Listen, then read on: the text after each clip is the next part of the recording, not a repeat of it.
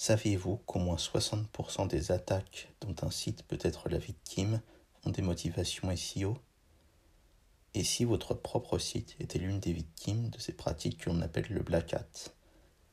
Et si, à l'inverse, vous étiez plutôt du côté des bourreaux en faisant tel Monsieur Jourdain du black hat sans le savoir? Bienvenue, ici Lionel Millet.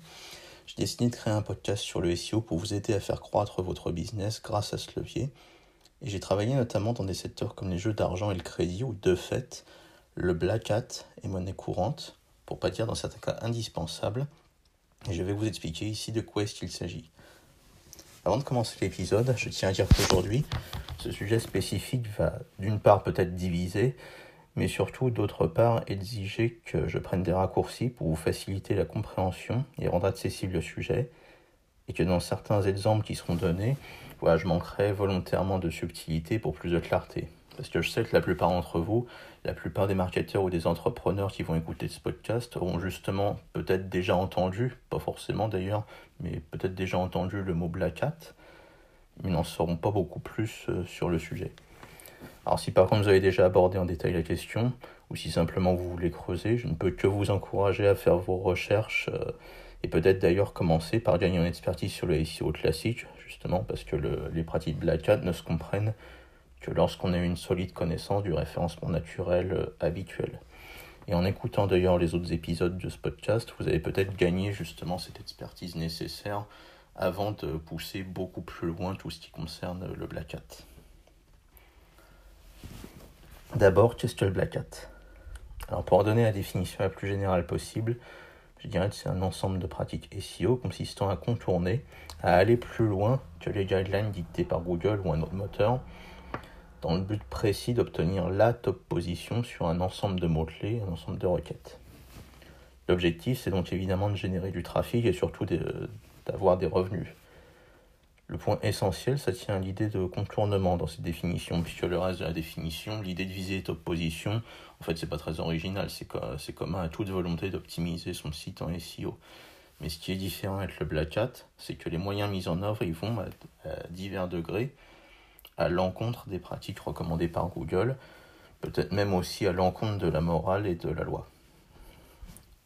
Alors je pense qu'un petit rappel euh, pour aborder le point, ça va s'imposer pour bien comprendre en fait euh, de quoi qu'il s'agit.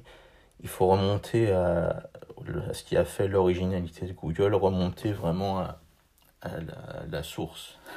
Et l'une des raisons, c'est pas la seule, hein, mais l'une des raisons qui ont permis au moteur de devenir aussi hégémonique, ça tient à la qualité des, des résultats. Ça, c'est vraiment la base, c'est ce que n'arrête pas de dire Google. Google, c'est le gendarme de la qualité. Et en effet, un moteur de recherche, quel qu'il soit, a pour but de garder ses utilisateurs leur procurant le plus de satisfaction possible dans les réponses et de générer des revenus. Hein. Chez Google, c'est en cliquant sur les résultats publicitaires que, ça va créer des revenus pour le moteur. Et d'ailleurs, dans les années 2000, les publicités que, faisaient les différents moteurs, parce qu'à l'époque, il n'y avait, pas que Google, bon aujourd'hui non plus, vous me direz, hein, mais Google était moins dominant. Ben, quand vous voyez une publicité d'un moteur dans les années 2000, dans les années, même fin des années 90, tout le monde vantait la qualité et la rapidité des résultats. Mais là où c'est distingué Google, c'est en apportant une solution 100% algorithmique, ou à peu près 100% algorithmique, pour classer les résultats.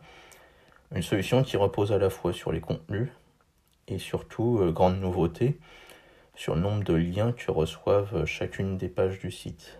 C'est-à-dire les liens reçus depuis d'autres sites qui, sont considérés comme des votes, comme la preuve que les pages en question sont des sources fiables. Et donc une fois qu'on connaît ces quelques grands éléments, alors il faut connaître un peu plus hein, forcément, mais je vous dis les choses dans les grandes lignes. L'idée c'est qu'il faut connaître le mieux possible les critères de classement pour en jouer et puis, puis du coup essayer d'être le mieux positionné possible, quel que soit, et en fait c'est justement le problème, hein, la qualité des pages en question qu'on veut, des pages qu'on veut positionner. À un sens, le Black Hat il est né en même temps que le SEO et Google, hein, clairement. Alors si on prend un critère des plus basiques par exemple, bah, vous, savez tous ou vous devinez tous facilement que la présence du mot-clé dans le contenu elle est essentielle pour que l'internaute trouve la page en question. Et à ses débuts, l'algorithme de Google était beaucoup moins complexe qu'aujourd'hui, et comme la plupart des autres concurrents, en fait, il était relativement facile de le leurrer, simplement en mettant le mot-clé le plus de fois possible sur la page ou à certains endroits du code de la page. Du coup, en termes d'expérience pour l'internaute, aujourd'hui on dirait en termes du hits, le résultat c'était souvent catastrophique. Hein. Du point de vue de Google, ces pratiques elles ont été perçues en dramatisant un petit peu, presque comme une menace, parce que finalement, qui dit internaute déçu, dit internautes qui vont potentiellement aller sur un moteur de recherche concurrent. Et donc la lutte contre la mauvaise qualité des résultats, je dirais, je dirais ce côté gendarmesque de Google, ça s'est rapidement imposé face aux petits malins qui ont voulu manipuler euh, l'algorithme. Google liste l'ensemble des bonnes pratiques à l'usage des webmasters, ça c'est des documents qui sont disponibles dans le dans de Google. Et en fait c'est plutôt de bons conseils par ailleurs, hein. c'est vraiment assez orienté sur l'expérience utilisateur, l'expérience des internautes, mais d'un autre côté, enfin, en prenant un peu de recul, on voit aussi que ça s'accommode pas mal des faiblesses de l'algorithme. Si, Google dit de ne pas avoir certaines pratiques, c'est peut-être aussi en partie parce que son algorithme n'est pas capable de, tout gérer. En tout cas, suivre au plus près ces guidelines, c'est faire ce qu'on peut appeler le white hat, montrer patte blanche hein, si on veut. Et par contre, il y a 10 différentes nuances de gris qui vont jusqu'au noir lorsque délibérément on s'en affranchit pour tromper l'algorithme la question qu'on entend souvent, qu'on m'a plus d'une fois posée euh, chaque fois que j'ai parlé du Black Hat, une fois qu'on a vu qu'on peut parfaitement contourner les règles de Google, c'est est-ce que c'est légal? Alors la, réponse, elle n'est pas simple, évidemment. Elle dépend notamment des, méthodes de Black Hat utilisées, parce qu'en fait, on peut distinguer finalement deux grandes familles de méthodes. Première famille, c'est la famille que je dirais plutôt positive, entre guillemets. Vous allez comprendre ce que je veux dire par là. En fait, il s'agit surtout des méthodes qui vont chercher des optimisations, soit sur le site lui-même, par exemple en jouant sur les contenus, je, vous en parlerai un petit peu plus tard, soit en achetant des liens ou en créant des liens artificiellement depuis d'autres sites. Là aussi, j'y reviendrai. En tout cas, c'est pour pousser le site euh, en question. On cherche à pousser le site, son propre site, le site du propriétaire. Et on pourrait comparer ça à du dopage à la limite, si on veut alors qu'il existe des méthodes négatives. Alors par rapport au dopage, qui sont plutôt de l'empoisonnement du coup, et, donc c'est les méthodes de, négative SEO. Alors rendre les choses un petit peu loin, il s'agit de faire en sorte de donner à l'algorithme de Google des signaux négatifs au sujet d'un concurrent dans le but de lui faire perdre son trafic en le faisant descendre dans les résultats de recherche. Voyez, la nuance vraiment, c'est qu'ici on ne gagne pas la top position parce qu'on a fait des efforts pour pousser son site, mais parce que par exemple on est second et en fait, on passe premier parce qu'on a fait tomber le, le, celui qui était précédemment premier. La méthode la plus répandue, ça consiste à lui envoyer des liens généralement de, mauvaise qualité, avec notamment des encres, c'est-à-dire des textes sur lesquels sont faits les liens. Ça, c'est un élément qui compte beaucoup hein, dans l'algorithme de Google, parce que ça lui donne un signal fort sur la thématique de la page. Ben, le négatif ici, on envoie souvent des liens qui contiennent les mots Viagra, porno et autres. Alors dans l'un et l'autre cas, c'est répréhensible, hein, clairement.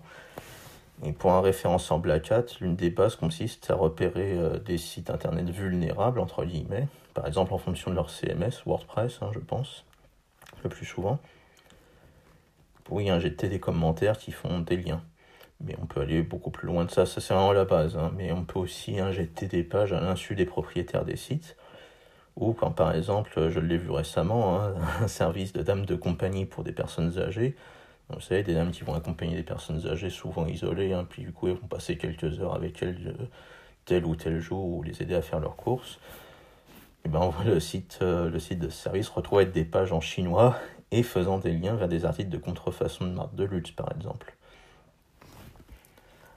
Alors découvrir que le site, euh, que son propre site comporte ce genre de page, et avec un contenu évidemment de mauvaise qualité, et puis qui font des liens, bah c'est malheureusement un mal somme toute relativement banal. Alors je dis évidemment pas que c'est normal, mais c'est pas extraordinaire non plus, et c'est peut-être déjà arrivé à certains ou certaines d'entre vous. Alors bien sûr, la pratique est illégale en soi, hein, et, pas, passible de peine. C'est du piratage. Hein. Mais bon, vous vous en doutez un petit peu, c'est que les peines sont rares, et en fait, il est souvent juste très très difficile d'identifier l'auteur des attaques en question. Alors vous l'aurez compris, bien qu'il ne s'agisse pas de l'unique visée du Black Hat, la création de liens, c'est quand même le cœur euh, du Black Hat en réalité. Hein.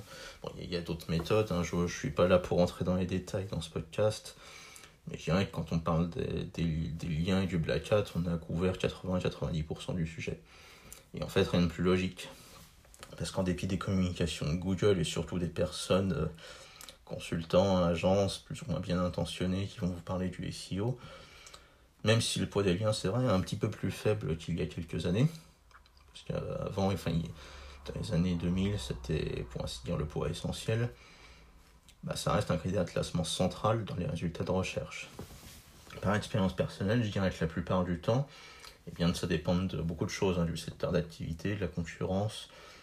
Mais enfin, les liens font quand même 60% du SEO. Bien que, c'est quand même très important, c'est la nuance euh, centrale, hein, avoir une base technique solide et des contenus de qualité, les deux autres piliers SEO, hein, c'est quand même des prérequis. Mais voilà, le, netlinking, c'est vraiment le levier le plus puissant sur, euh, sur le SEO. Et les liens ne tombent pas naturellement, ça ne tombe pas du ciel comme la pluie cet été, vous voyez. ça peut demander des efforts et des moyens considérables pour en avoir suffisamment. Alors dans certains domaines très concurrentiels et sur certains marchés, je pense par exemple aux jeux d'argent en ligne aux États-Unis et même au, UK. Voilà, j'ai une expérience de première main sur, euh, sur la question. Et il est très très difficile, voire impossible, de se positionner sur certaines requêtes sans avoir recours à des méthodes réprouvées par Google. Et la tentation est, d'autant plus forte que les enjeux en termes de revenus sont considérables. J'ai démarché des sites euh, voilà, pour, euh, pour les avoir en partenaire, voire même pour procéder à des rachats. C'était un des moyens de croissance d'une société pour laquelle j'ai travaillé. Et j'ai rencontré des personnes, propriétaires de sites positionnés en top 3 sur certaines requêtes, qui gagnaient quelques dizaines de milliers d'euros par mois, voire plus, en faisant de l'affiliation euh, pour des sites de jeux d'argent. Un autre aspect que je mentionnais, c'était les contenus. J'y reviens un petit peu rapidement. C'est en fait une technique de base du Black Hat, mais simplement parce qu'il s'agit d'intervenir sur le site, donc a priori la portée de n'importe quel euh, webmaster. la plus connue c'est le cloaking, des contenus invisibles pour l'utilisateur mais visibles pour les moteurs. Imaginez du blanc sur euh, texte blanc sur fond blanc par exemple. On peut aussi penser aux pages dites satellites, au content spinning également, c'est-à-dire la création de pages automatisées. Je vous dirais que pas toutes, mais quand même certaines pratiques qui concernent les contenus sont relativement peu efficaces. Et même certaines sont devenues totalement obsolètes au vu des évolutions de Google. C'est le cas du contenu blanc sur fond blanc. Hein. Je, je l'utilise en exemple parce que c'est facile, c'est un exemple généralement qui, qui, est marquant. Mais autant ça pouvait marcher, ça a pu marcher un petit peu dans les années 2000, c'est plus du tout le cas aujourd'hui. Et souvent, enfin des tentatives oui, c'est du black hat, mais je serais presque tenté de dire que c'est surtout de l'erreur de l'amateurisme. Mais en tout cas, d'après ce que j'ai pu observer, ce qui est fait sur les contenus, c'est quand même plutôt grossier, hein, plutôt nuisible en termes de hits en plus, quand on en... Sauf quand c'est bien fait, évidemment, ça peut arriver, hein, il y a toujours des exceptions. Mais au final, c'est pas terrible, une moindre efficacité que la concentration des efforts sur le netlinking. De toute façon, black hat pour black hat, autant faire sur les choses, je dirais, efficaces.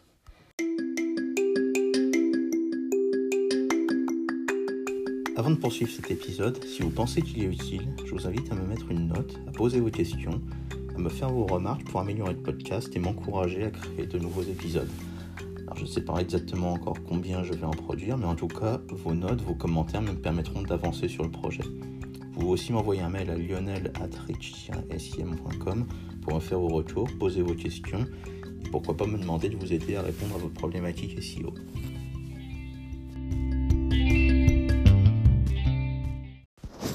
Alors une fois qu'on a posé euh, quelles sont les grandes pratiques du black hat, on peut se demander quels sont les risques au final. J'ai abordé un petit peu le risque légal, bien sûr, quand on est dans le, dans le domaine du piratage. Mais plus globalement, en fait, les risques sont de deux ordres et d'importance euh, inégale. Le, premier grande famille de, de risques, qui est à mon avis la plus sérieuse, c'est en fait la pénalité Google. La pénalité Google, c'est deux choses pénalité manuelle qui, qui, est finalement limitée et possible d'en sortir. La pénalité manuelle, c'est quoi? C'est lorsque des quality writers, donc vous avez des équipes de Google qui, qui vont taper des requêtes et puis qui vont observer la qualité des résultats, qui vont, qui vont analyser un petit peu en fonction de, différents critères. C'est des choses très formalisées. Et donc, finalement, si, si vous faites griller, entre guillemets, hein, c'est vraiment ça, et eh bien la, page en question va avoir son référencement euh, soit disparaître, ça peut arriver, soit le plus souvent, en fait, elle, était positionnée dans un top 3, et puis finalement, elle va se retrouver en page 2 ou alors en bas de top 10. Et puis vous auriez beau faire ce que vous voulez, en fait, elle remontera plus. On peut en sortir, je le disais, parce que vous recevez un message dans la Google Search Console. Hein, pour, pour ceux qui ne connaissent pas ce qu'est la Google Search Console, c'est l'outil de base du SEO qu'il faut, il faut avoir une Search Console, c'est gratuit en plus. C'est un outil Google qui permet de monitorer, alors à la base plutôt techniquement, hein, votre site mais surtout, ben, vous avez un endroit où vous pouvez éventuellement recevoir des messages et c'est. je vous souhaite de ne pas en recevoir en un sens, mais quand vous en recevez, ben, ça sera généralement une pénalité manuelle. Et un risque euh, beaucoup plus grave, pour le coup, pour, pour votre site, c'est la pénalité algorithmique. Ça, c'est l'algorithme de Google qui a, bien compris au final que, que vous avez vraiment abusé avec le netlinking. Généralement, c'est ça. Pas que si vous avez fait des, des choses euh, qui sont désormais un peu archaïques, mais enfin, si vous avez fait n'importe quoi avec les contenus, oui, évidemment, vous, aurez certainement une pénalité algorithmique à un moment ou un autre. Et c'est les fameux filtres pingouin et panda. Je ne sais pas si vous en avez déjà entendu parler, mais c'est les principaux noms qu'on a à l'esprit quand on parle de pénalité Google. Et puis, bah, vous avez des core updates réguliers hein, au mois d'août, au dernier mois d'août, même depuis le mois de mai en fait. Enfin, vous avez différents updates euh, à l'heure où je suis en train d'enregistrer ce podcast qui vont dans ce sens. Et en fait, c'est un très très difficile d'en sortir. C'est pour ainsi dire tuer son site. Et j'ai envie de vous dire, voilà, ceux qui pratiquent le Black Hat, euh, ceux qui le pratiquent le plus, ils ont évidemment plusieurs sites. Mais quand on est un annonceur, quand on a son propre business, il est quand même. Euh, moi, je ne vous conseille pas de toute façon d'essayer de, de, pousser les limites. Et ensuite, la deuxième grande famille de risques, c'est le risque légal. Hein. je l'ai abordé un petit peu avant dans cet épisode. Mais la législation a clairement des années de retard sur le sujet. Alors, à moins de pirater les sites d'autrui, ça bien sûr, et encore, puisque de toute façon, enfin, si vous faites bien les choses, vous serez difficilement détectable. Et les risques sont malheureusement, euh, voilà, à l'heure d'aujourd'hui, ça peut évoluer, c'est même souhaitable. Mais les risques, quand même, pour ainsi dire, quasiment nuls. Et personne, par exemple, peut condamner pour achat de liens à des sites tiers. Et a fortiori sur des plateformes qui, qui ont pignon sur rue. Que Google connaît forcément très bien, par ailleurs. Hein. Surtout en France, enfin, j'ai remarqué de ces dernières années, si vous voulez acheter des liens, c'est quand même devenu extrêmement facile. C'était déjà pas forcément très très compliqué avant, mais aujourd'hui vous avez des intermédiaires, vous avez des plateformes qui sont, sont voilà, très, très visibles en plus. Et dans le cas d'abus et quand les enjeux sont importants, s'il se trouve qu'une expertise en interne euh, ou au service d'un concurrent arrive à démontrer que votre site a surpassé le leur grâce à des techniques Black Hat, pas forcément du négative SEO, mais de l'acquisition frauduleuse de liens, bah, les poursuites sont de toute façon très très rares. Mais après, elles sont possibles. Je peux vous donner un exemple, c'est fin 2017. Le tribunal de commerce de Belfort a condamné une entreprise à environ 40 000 euros d'amende, ce qui est peut-être très peu d'ailleurs, hein. enfin, vu les enjeux qu'il peut y avoir euh, quand on a des taux de position sur Google, mais enfin peu m'importe, mon propos n'est pas là. Quand une entreprise a été condamnée à 40 000 euros pour concurrence déloyale et parasitaire, c'est l'expression qui, a été retenue, au moyen de Batlink. Batlink avait mis en place d'ailleurs un prestataire. Enfin, moralement, la, question est loin d'être évidente à traiter. Hein. Mais sans entrer dans les détails, dans certains cas, commence évidemment par le négatif SEO, la pratique est sans, aucun doute condamnable. Pas toujours, mais évidemment, dans, le piratage, c'est quand même à peu près clair. Mais il y a, a d'autres exemples et ce que j'ai en tête, ça peut toucher au médical par exemple. Au lait du Black Hat, certains sites parviennent à se positionner pour vendre des produits, pas toujours fameux ni efficaces d'ailleurs, en lieu et place de sites médicaux, hein, de, sites de, chercheurs, d'associations. Je prends un exemple fictif mais terrible, mais comme ça tout le monde comprendra de ce que j'ai à l'esprit. Admettons la requête comment soigner un cancer. Et ben, l'internaute a priori, il a quand même bien plus besoin de trouver des informations, des témoignages, de l'assistance, du réconfort, tout ce que vous voulez, mais pas un site qui vend un remède euh, prétendument miracle et qui a été créé par un charlatan. Vous voyez? Alors j'aimerais terminer cet épisode par quelques remarques. D'abord, le Black Hat n'a pas vraiment d'équivalent sur les autres leviers de trafic. Alors, il y a certes des clics frauduleux, mais qui favorisent plutôt une plateforme ou un prestataire que le site lui-même. Il y a certes en référencement payant en SIA des pratiques plus ou moins borderline euh, sur l'achat d'une bon, de la marque d'un concurrent, par exemple, ou de partenaire. enfin, globalement, le Black Hat et ses nuances, c'est quand même un phénomène un peu spécifique au SEO. Et c'est pour ça que c'est important d'en parler, de l'aborder un minimum. C'est ce que je fais à travers ce podcast. Parce que je considérais tout simplement qu'un podcast SEO qui ne parle pas du Black Hat, en fait, il passe à côté d'un aspect essentiel, spécifique, enfin tout ce que vous voulez, mais il manquerait en tout cas quelque chose. Deuxième point qui est hyper important à mes yeux, c'est que le Black Hat nécessite de l'expertise. On fait pas n'importe quoi. C'est-à-dire, comme on l'a vu, on peut vraiment perdre tout son trafic SEO avec euh, une pénalité algorithmique. Connaître le SEO white me semble une base indispensable.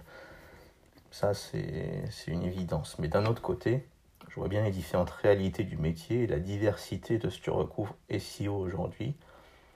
Une diversité qui passe malheureusement souvent par l'application de recettes simples, la soumission totale aux guidelines Google, et puis peut-être aussi un intérêt plus ou moins conscient de lui-même, hein, de d'abord vendre le SEO aux personnes, aux annonceurs, aux dépens des performances qu'on peut apprécier. Et en exagérant, euh, je ne cherche pas à fâcher qui que ce soit, bien sûr.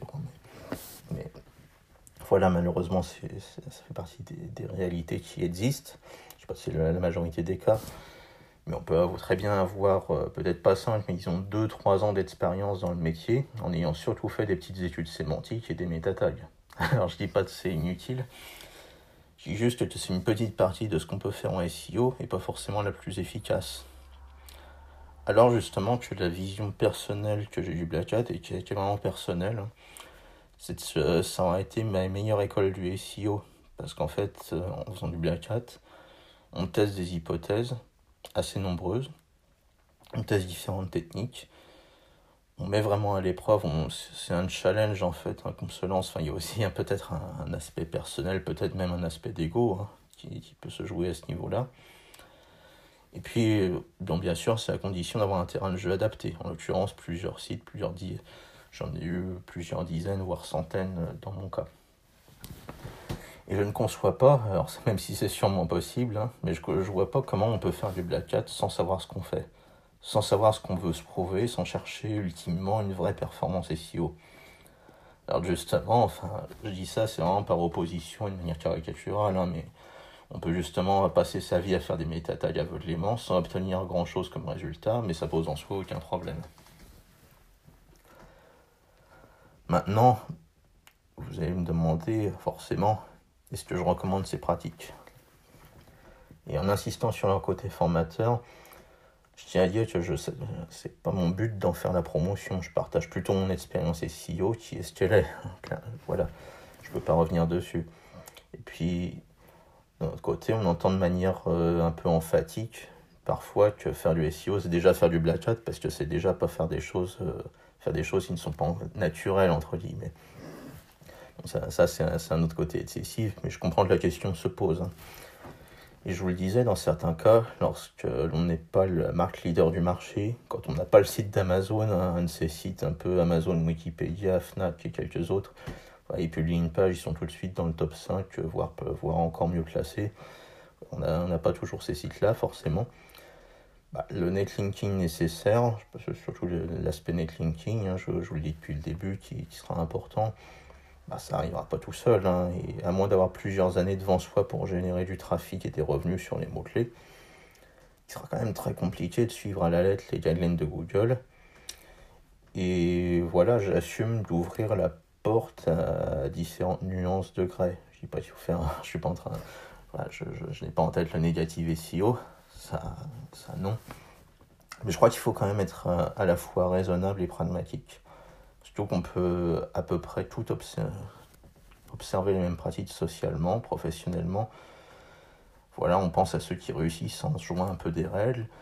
On peut penser à des personnes de, l'entreprise dans laquelle on travaille, ou voilà, de, différents cas où les, les personnes euh, savent jouer du contexte dans lequel ils évoluent. Et je pense qu'en SEO, c'est pareil. Sans en jouer, ben, tout comme dans la vie professionnelle, on peut passer à côté d'une promotion, passer à côté d'un poste qui aurait été inaccessible. Bon, je, sais que ça va peut-être fâcher certains d'entre vous, hein, je m'en excuse d'avance. Mais voilà, je considère que ça fait partie des choses de la vie que. Voilà, le black c'est pareil. Et je sens tout comme, euh, tout comme en faire trop dans notre prise pour rechercher une promotion, bah, ça discrédite. Et ben ça discrédite, telle une pénalité Google lorsqu'on en fait trop sur euh, les nuances du black hat.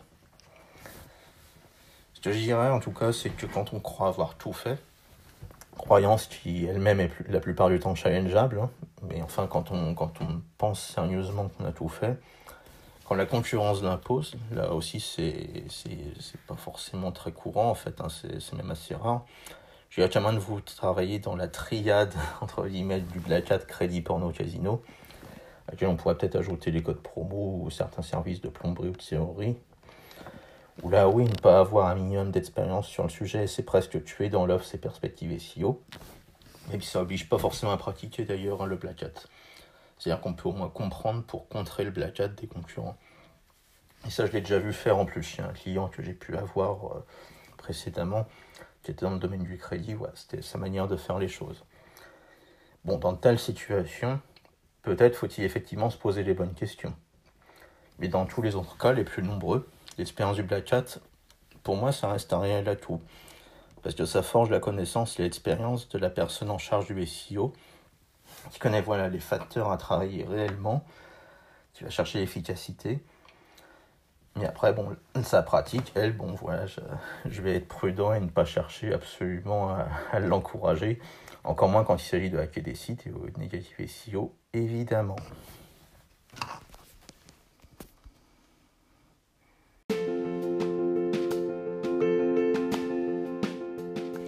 Cet épisode touche maintenant à sa fin. J'espère que j'ai pu vous aider à mieux comprendre le Black Hat et vous avoir partagé des idées utiles si jamais vos concurrents ou si votre agence éventuellement mettez en place ces pratiques. Si cet épisode vous a plu, n'hésitez pas à lui mettre la note de 5 étoiles et à faire des commentaires. Posez des questions, je serai ravi d'y répondre. Et puis cela m'encouragera à produire d'autres épisodes afin de vous aider à faire croître votre business grâce au SEO. D'ici là, je vous remercie d'avoir écouté l'épisode jusqu'au bout. Je vous dis à la prochaine.